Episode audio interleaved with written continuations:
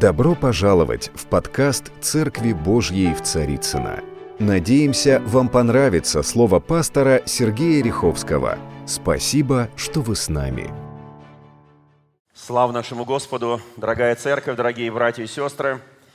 Приветствую всех в этот прекрасный воскресный день. Как всегда, воскресный день предполагает необычное служение, потому что обычных служений не бывает – когда мне говорят, у нас обычное воскресное служение, это не Пасха, не Рождество, это не Вознесение. Я всегда думаю о Вознесении. Потому что когда придет Вознесение, у нас воскресного служения не будет. А если кто-то придет в этот день на воскресное служение, понятно, да? Начинаются проблемы. Это значит, человек оставлен, может быть, для особой миссии, чтобы, раскаявшись, проповедовать Евангелие Царствия всем тем, кто тоже по какой-то причине остался и остался не просто в церкви, а в миру. Дорогие мои, у нас сегодня будет тоже, как уже четвертое воскресенье подряд, особая молитва. И мы по-разному эту молитву совершаем, и сегодня тоже будет проходить по-другому. И я верю в силу молитвы, я верю в постоянство молитвы, иногда, понимаете, бывает такой момент, когда вот, ну, помолились, и совершилось чудо. Бывает, помолились, и не совершилось чудо. Еще помолились, еще не совершилось. И требуется некое усилие. Христос, когда исцелял одного слепого человека в Евсаиде, он сделал шесть различных манипуляций и движений. Он и возлагал руки, он и повелевал, он делал брение специальное, мазал ему глаза, по-разному он делал это. И тот человек вначале говорит, вижу, как будто деревья ходят, да, вот так на древнее на древнегреческом написано. А уже потом глаза открылись его. Вы знаете, иногда требуется определенное постоянство в вере. В Священном Писании написано, что мы совершенствуемся из веры в веру, из силу в силу. Это не означает, что мы меняем конфессию за конфессией. Из этой веры, вот в эту веру.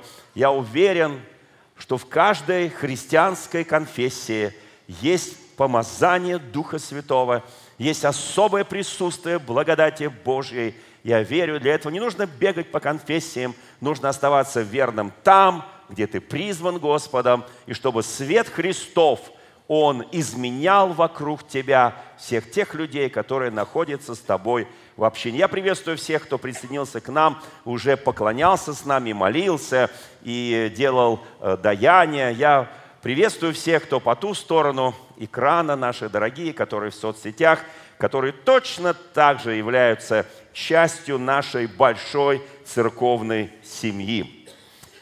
Вы знаете, а, тема такая у меня сегодня о вере. Я чуть позже скажу, как она называется, эта тема. Но давайте вот, э, у меня есть очень много таких людей, которых я читаю, изучаю жизнь, изучаю их труды. И э, еще в молодости для меня был таким большим примером Альберт Эйнштейн. А, это величайший ученый, это человек, который не просто там Нобелевская премия мира, что-то еще, да, нет, это вот э, переворот физики, переворот во многих а, точных науках, и он говорил о том, что а, глав, главное его открытие, кто помнит главное открытие, которое сделал Эйнштейн, кто-то помнит, нет? Тео, теория относительности, да, все правильно. Вот. И он говорил, что есть две вещи, которые бесконечны.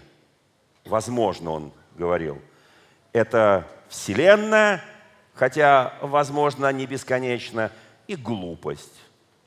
Вот так говорил Альберт Эйнштейн. И вот что он еще сказал. То есть, оказывается, Вселенная более э, не бесконечна, чем глупость. Я надеюсь, это не о нас. Слава Богу. А, вы знаете, есть у него такое интересное выражение, мне очень нравится. Он говорит, есть два способа прожить свою жизнь. Ну, у него почему-то было два, может быть, их и больше. Но я думаю, что вот в этом выражении, которое вот он так изрек из опыта своей жизни, они, вот это выражение очень точное. И первый, говорит, способ, как прожить свою жизнь достойно, жить так, будто никаких чудес не бывает. Это первый вариант жизни. И многие живут такой жизнью. как будто нет чудес на земле. И есть, говорит, второй вариант жизни, который называется, он его назвал так, так, будто бы все на свете является чудом. Вы знаете, вот я живу по второму варианту. Я думаю, что каждый здесь сидящий живет по второму варианту. Мы живем так, будто все, что наполняет нашу жизнь, является божественным чудом. Иногда, правда, мы это чудо можем подпортить, да, но вся жизнь христианина является чудо. Слава нашему Господу! Вы знаете, э, мы поговорим сегодня о вере, мы поговорим сегодня о вере других людей, потому что у нас будет молитва такая особенная, когда понадобится вера того, кто будет молиться. Не сколько вера того, за кого молятся, потому что часто бывает состояние такой духовной расслабленности, и у тебя уже как бы особой этой веры и нету, да, вот. Но вот ты рад, что за тебя кто-то молится. Давайте посмотрим несколько историй из Священного Писания. И, наверное, э, такая вот хорошая история, э, которая записана в Евангелии, э, которая повествует о такой вот чудесной истории, когда это восьмая глава Евангелия от Матфея. И здесь написано, что к Иисусу, когда он вот спускался с горы, сошел с горы, множество народа, и подошел прокаженный, кланялся ему, и Иисус ему задает, э, вернее, сначала прокаженный говорит Иисусу, «Господи, если хочешь, можешь меня очистить». То есть он как бы говорит, ну у меня-то проблема с моей, но если ты хочешь, если у тебя есть эта вера, ты можешь меня очистить. Иисус, простерши руки, коснулся его и сказал, хочу, очистись. И вот здесь Писание говорит, и он тотчас очистился от проказы. И говорит ему Иисус, смотри, никому не сказывай. Мягко говоря, за ним шло множество народа. И дальше написано, но пойди. Почему не сказывай? То есть есть какие-то вот моменты, когда ты должен что-то пройти, чтобы кто-то подтвердил, что ты больше не прокаженный. И вот по древней традиции, по библейской традиции, эта традиция была в Израиле. Любой прокаженный, который получал исцеление, очищение, чудо произошло, он должен обязательно пойти к священнику. И именно священник нес некую ответственность. Священники могли по определенным признакам определять, что этот человек больше не прокаженный. Покажи священнику и принеси дар – который повелел Моисей во свидетельство им. Не только покажи священнику, но принеси и дар Богу во свидетельство того, что ты чист, потому что нечистых к дару не допускают. То есть это вопрос веры, это вопрос видимого происшедшего с тобой чуда и вопрос твоей внутренней веры. А дальше события разворачиваются еще интереснее – когда же вошел Иисус в Капернаум, знаменитый город, откуда апостол Петр и там его братья, знаменитые апостолы, да, подошел к нему сотник, то есть римлянин, язычник, не из народа Божьего.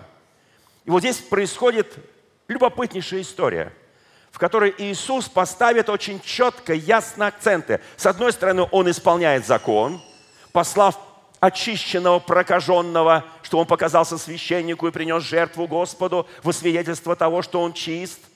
И вот здесь, когда он входит в Каперамум, встречается сотник, римский сотник, командующий сотней воинов, завоеватель, колонизатор, ну, мягко говоря, не очень любимый персонаж для э, таких националистически настроенных евреев, иудеев, ну, мягко говоря, враг – если уж так мягко сказать совсем.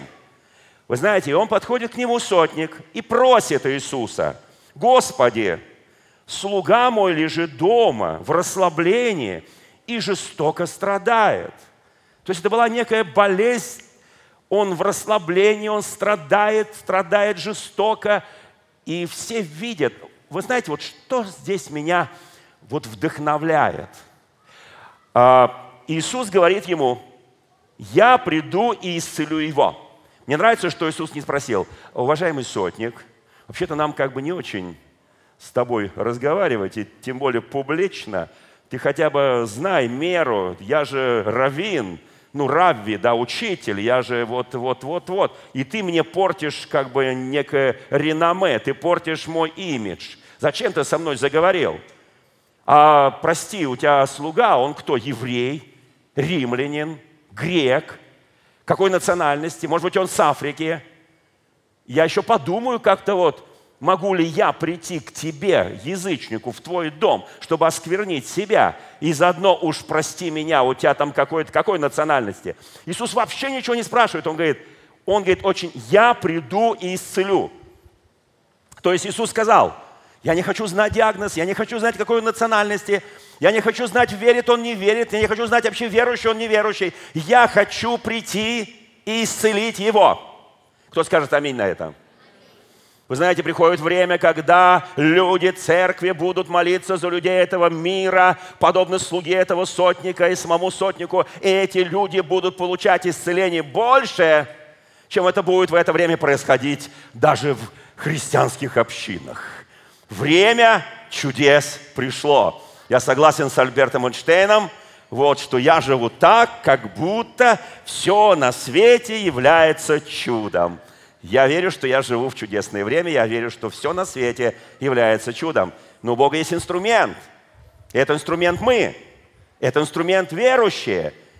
Как нас называют люди? Верующие. Простите меня, слово «верующий», корень этого слова «вера», Вера, без веры угодить Богу невозможно. Всякий приходящий к Богу должен веровать. Послушайте, вера есть осуществление ожидаемого, мы об этом уже говорили много раз. Послушайте, это очень важный момент, это принципиально. Мы верующие. Скажи соседу, я верующий, я верующий. Тяжкий крест. Назвать себя верующим. Тяжкий крест. Значит, я должен в каждом деле, в каждой ситуации, в любых обстоятельствах являть себя светом Христовым и письмом, читаемым всеми, солью этой земли. Я верующий, я верующий. Я не могу себя снять, эту позицию верующего. Я верующий. Значит, люди от меня что ждут? Веру. Ну, если я верующий. Скажешь, я не верующий, я, я полчаса верующий, полчаса сомневающийся, еще полчаса вообще не знаю, где витаю. Нет, мы говорили в прошлый раз, помните, о таком явлении, э, где бабочка становится э, коконом, потом она превращается, нет, сначала нет, гусеница в кокон, потом в бабочку. Кто помнит, мы говорили, как называется это чудное явление? А? Метаморфоза, все верно.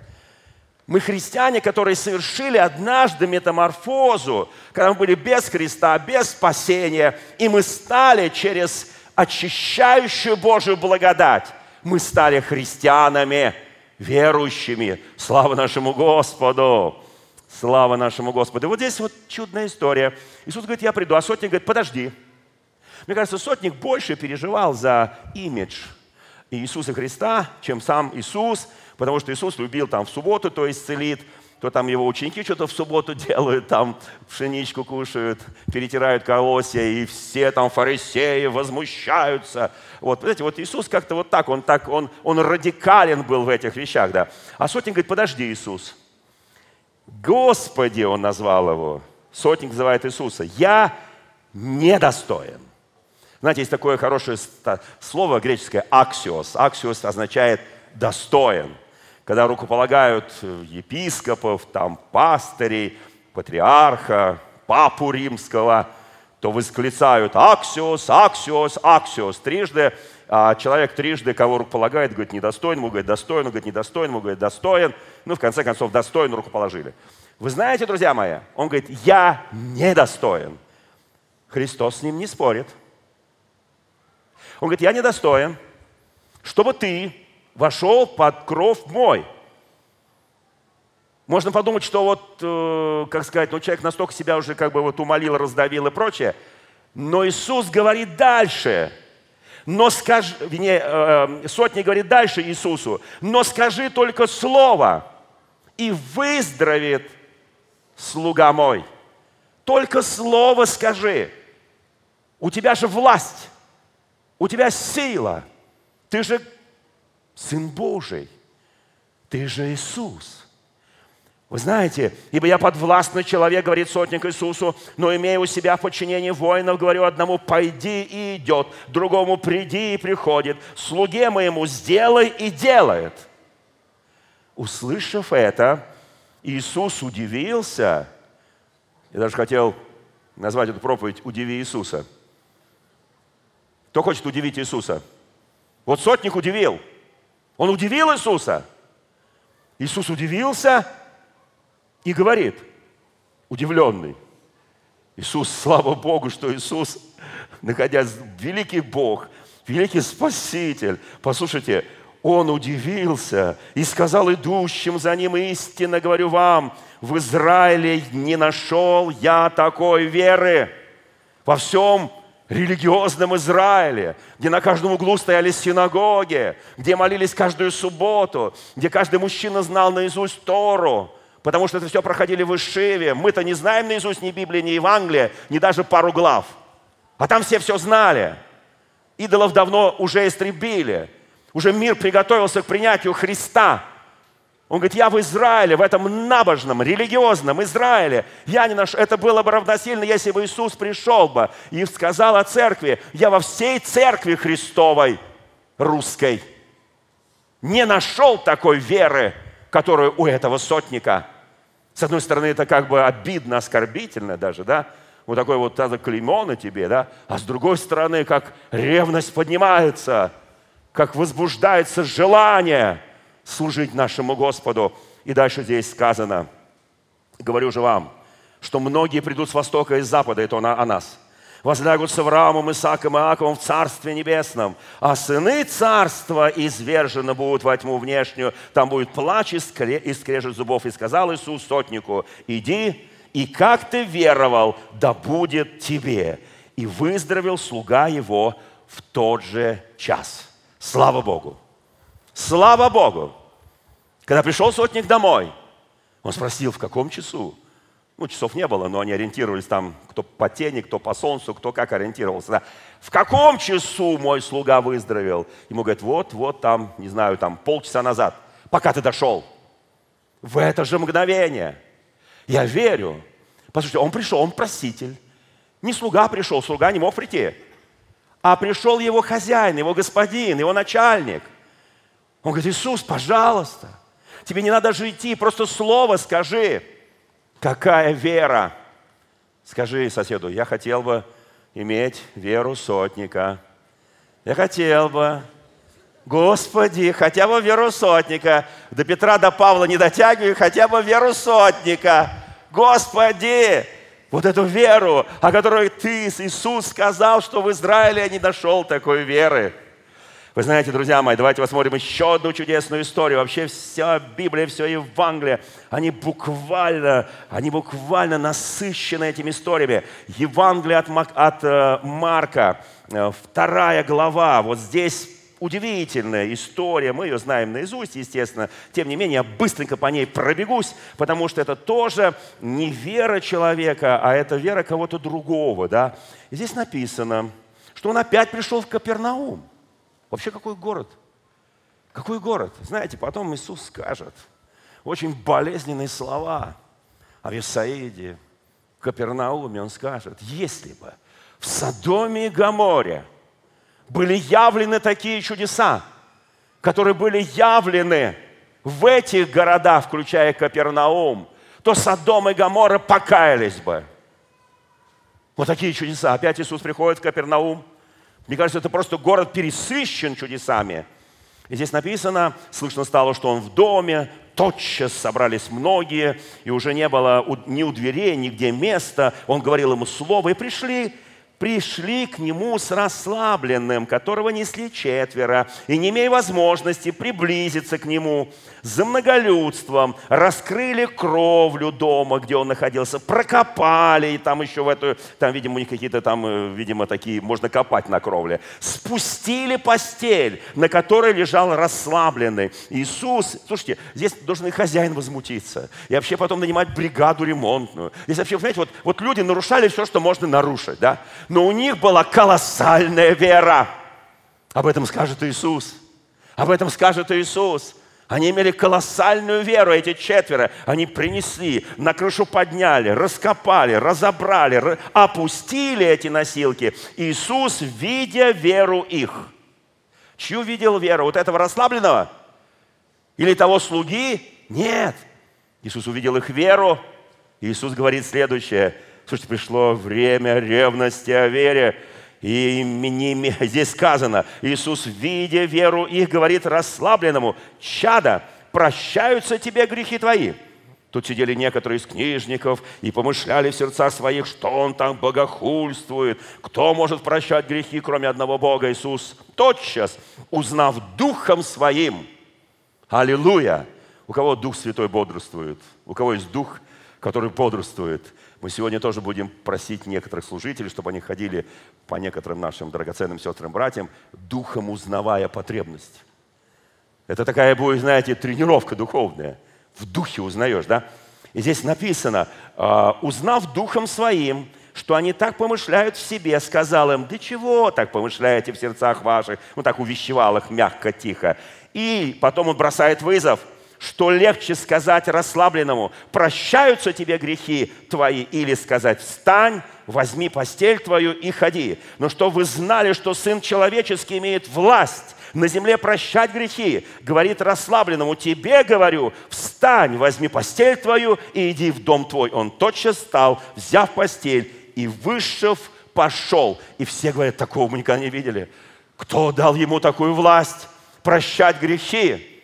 Кто дал ему эту власть? Его отец дал ему эту власть. Эту власть он передал нам, когда читаешь Марка последнюю главу, идите, там написано, и проповедуйте, и всякий, кто будет веровать, креститься, спасен будет. У верующих будут сопровождать сии знамения. Слушайте, друзья мои, братья и сестры, пришло время ревности – ревности об этой власти, ревности о такой вере, которая была у сотника, ревности о вере их. Вот эти четверо, они не просто копали, не просто разбирали кровлю, потом, надеюсь, они ее и отремонтировали. А может быть, даже вот этот расслабленный пришел и сказал, ну что, хозяин, все хорошо, я бывший плотник, разреши, я тебе отремонтирую крышу. Может быть, оно так и было, а может быть, и на самом деле так и было. Слава нашему Господу! Я хочу, чтобы у нас была вера, Друзья мои, потому что без веры написано в Священном Писании, Богу угодить невозможно. Невозможно. Иов, последняя глава. Иов, страдалец, такой вечный страдалец Иов. Ой, он такой уже стал как притча во языцах, вечный страдалец. Слава тебе, Господи, вот за этого великого Божьего страдальца. Последняя глава, 42 глава. Кто помнит, что в 19 главе он сказал, Иов – а я знаю, мой Искупитель жив. И Он восставит из праха распадающую плоть мою. Помните, да? Он был прокаженный, полностью покрыт проказом, все съедено, там одни, э, не то что кожи, там кости, наверное, только одни. Вот, послушайте, все это было такое покрыто проказой гнилью. Я знаю, и Он восставит из праха распадающую плоть мою, и мои глаза узрят Его, я узрю Его сам не глаза другого, мои глаза. Аминь. Слава Богу. 42 глава. Последняя глава. Господь его несколько глав наставлял, наставлял, наставлял и отвечал Иов Господу. Так начинается 42 глава. И сказал, знаю, ну такой милый разговор с Богом. Знаете, Бог терпит нас. В 30-х главах Иов говорит, Бог, я буду судиться с тобой. Ты что со мной сделал? У меня была такая жизнь. У меня дети, 10 детей, богатство, слава, мудрость. Я сижу у ворот среди знатных земли, а ты меня взял и окунул в преисподнюю. Это ты, Бог, сделал. За что? У нас всегда к Богу вопрос, когда что-то случается, за что? О, если бы Господь ответил на этот вопрос, мало кто бы выжил. Знаю, говорит его в Господу, что ты все можешь и твое намерение не может быть остановлено.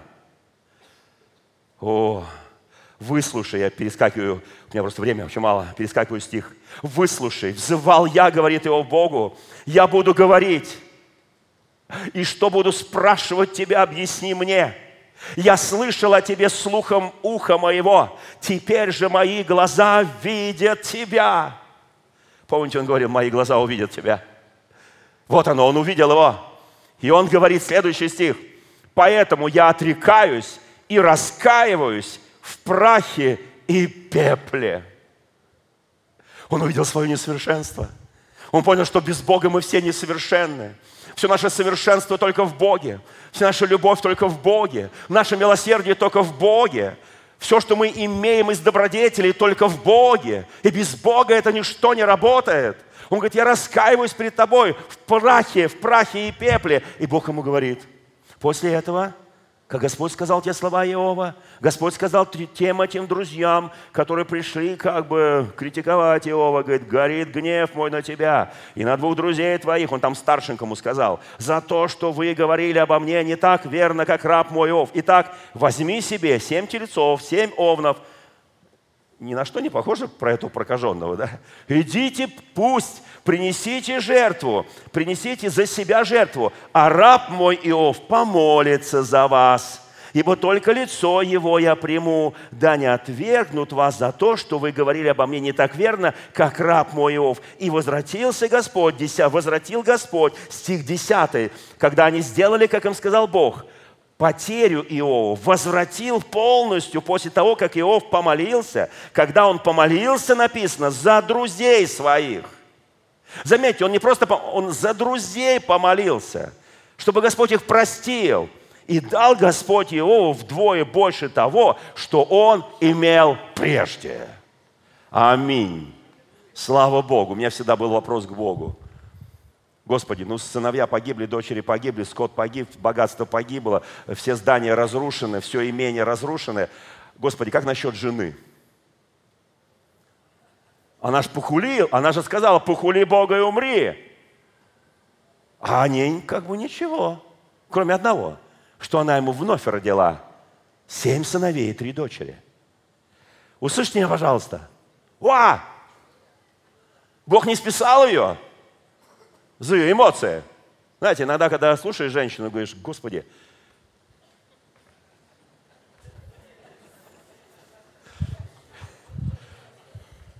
Иова вспоминаешь. Он ей сказал, ты безумная, ты что говоришь? Бога похулить? Ничего, простила, слава Богу. Он помолился за них.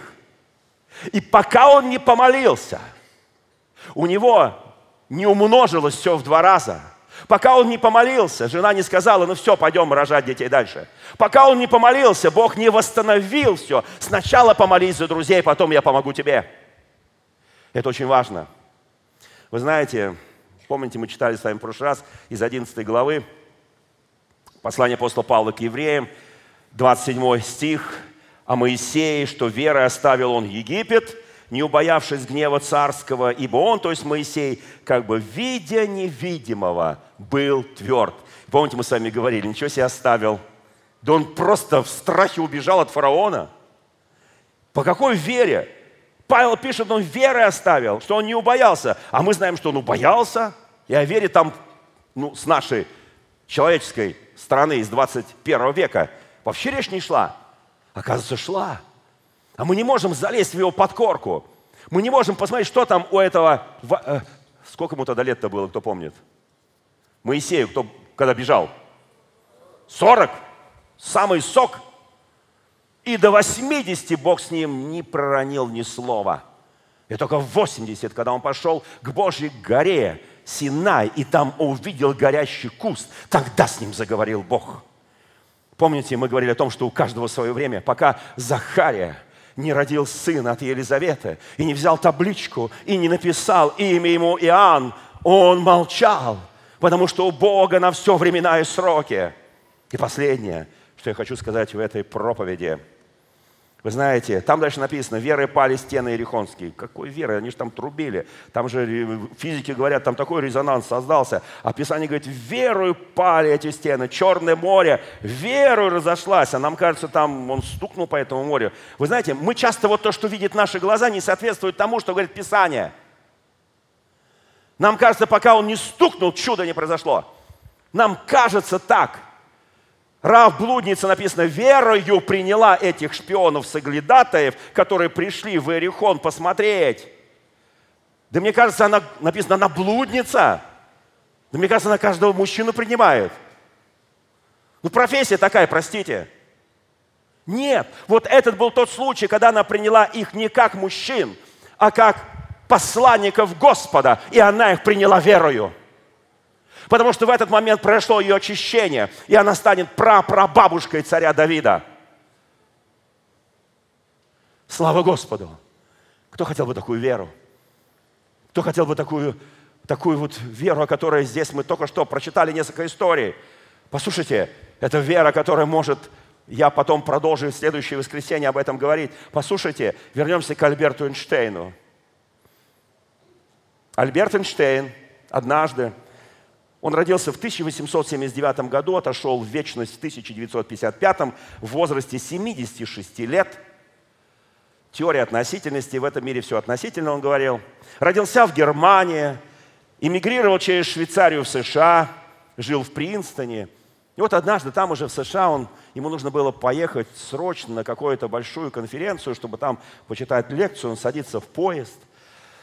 О, у нас есть тут один человек, похожий на Эйнштейна. Мне тут его дочка сидит.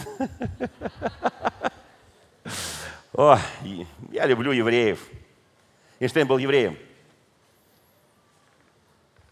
Как насчет твоего папы? Тоже? Вау! Благословение, слава Богу. Он сидит в поезде, едет, наверное, думает о каких-то новых законах физики. И в это время заходит контролер. Кто встречался с контролером, поднимите руку. Дух контроля, выйди из вагона, да? Так говорят духовные христиане контролеру. Выйди из вагона, дух контроля. Вот. Покажите ваши там пробили, не пробили, там что-то. В общем, контролер идет по вагону, подходит к Альберту Эйнштейну и смотрит на Эйнштейна, он понимает, что перед ним легенда. Эйнштейн, великий Эйнштейн. Он говорит, а Эйнштейн уже понимает, что уже билетики проверяют, вот, и он начинает, он даже не спросил про билетик, просто стоит перед ним, как вкопанный, смотрит на Эйнштейна. Эйнштейн начинает по всем карманам, там, брюки, кость, пиджак, там, искать билет, не находит, и уже так, и так, и так, и сяк. Вот. А контролер говорит, господин Эйнштейн, не надо вам искать билет. Мы все знаем, кто вы. Вот весь вагон знает, что вы величайший Эйнштейн, и вы честный человек. Мы уверены, что вы купили билет. Мы уверены, что вы безбилетником не поехали, потому что вы же великий Эйнштейн. Братья и сестры, христиане всегда покупают билет, правда, да? Аминь. Кто скажет аминь? Хотел привести один пример, почему я в этой обуви сегодня, но не буду. Это тоже связано с метро. Вот. Некоторые не покупают билет, пытаются тебе сзади пробежать. А, вы знаете, вы знаете, друзья мои, и контролер говорит, ну, господин Эйнштейн, все, успокойтесь, билет не надо, вот вы Эйнштейн, вы всегда с билетом, вот, поворачивается, идет, проверяет у других, потом оборачивается, чтобы еще раз посмотреть на Эйнштейна. А Эйнштейна нет. Контролер возвращается, смотрит, а Эйнштейн залез под, помните, старые поезда, под лавку туда, и там ползает. Он говорит, господин Эйнштейн, вы, вы что делаете? Он говорит, я ищу билет. По всей видимости, я его обронил. Он говорит, Эйнштейн, вам не нужен билет. Вы Эйнштейн, вы честный человек. Он говорит, уважаемый контролер, говорит Эйнштейн, успокойтесь, пожалуйста, я ищу его для себя. Я просто не могу вспомнить, до какой станции я еду. Мне уже 70 там с копейкой. Я пытаюсь вспомнить, куда я еду. В какой Принстон, в какую читать, где читать лекцию. Это не вам надо, это мне надо. Сегодня все, многие едут в церкви, на поезде, мы едем, кто-то с билетом, кто-то, надеюсь, все с билетом. А вопрос заключается в следующем. А мы знаем, куда мы едем? Или, может быть, уже потеряли? Потеряли название этой станции. Она называется очень просто «Небесный Иерусалим». Никогда не забудешь это название. Кто-то помнит, куда едешь? Кто-то помнит? А вот чтобы это четко всегда проецировалось в памяти, и чтобы нам в виде невидимого оставаться твердыми в своей вере, и чтобы нам иметь веру какого-то великого сотника библейского, евангельского, или как эти четверо, которые принесли расслабленного, или как Иов молился за своих друзей, нам нужно знать конечную станцию, куда мы едем – пункт назначения. И когда ты знаешь пункт назначения, цель своей жизни, ты очень четко сверяешь всю свою жизнь с этим конечным пунктом. Друзья мои, я на этом закончил эту проповедь. А сейчас будет особая молитва. Вот такая будет особая молитва. Мы уже по-разному молились здесь. Но пришло время, когда каждый верующий человек должен понимать, что он имеет власть верующего человека. Он имеет власть спасенного человека – он имеет веру Божью. Дьявол всегда, помните, я говорил про птиц, которые летают над нашими головами и могут пытаться даже и приземлиться тебе на голову. И великий человек сказал, что мы не можем запретить этим птицам летать над нашими головами, но мы можем не позволить им видеть гнезда на нашей голове. А я скажу еще глубже, в нашем разуме, в нашем духе – они могут оттуда даже что-то такое, свои там какие-то а, выделения там на нас кидать. И смотришь, надо уже почистить костюмчик, которым ты прошелся а, где-нибудь среди голубей летающих. Послушайте, да, они могут это сделать. Они могут запачкать немножко твою одежду, но они не могут пролезть в твой дух. Дьявол никогда не пролезет в твой дух. У него нет такой власти, у него нет такого права. Послушайте, поэтому не позволяй ему видеть ничего в твоей жизни, в твоем сердце, в твоем духе. Не позволяй ему. Очень важно сейчас понять. Тот, кто в нас, он больше того, кто в этом мире. Дорогие друзья, спасибо, что были с нами. И до встречи на следующей неделе на подкасте «Церкви Божьей в Царицына.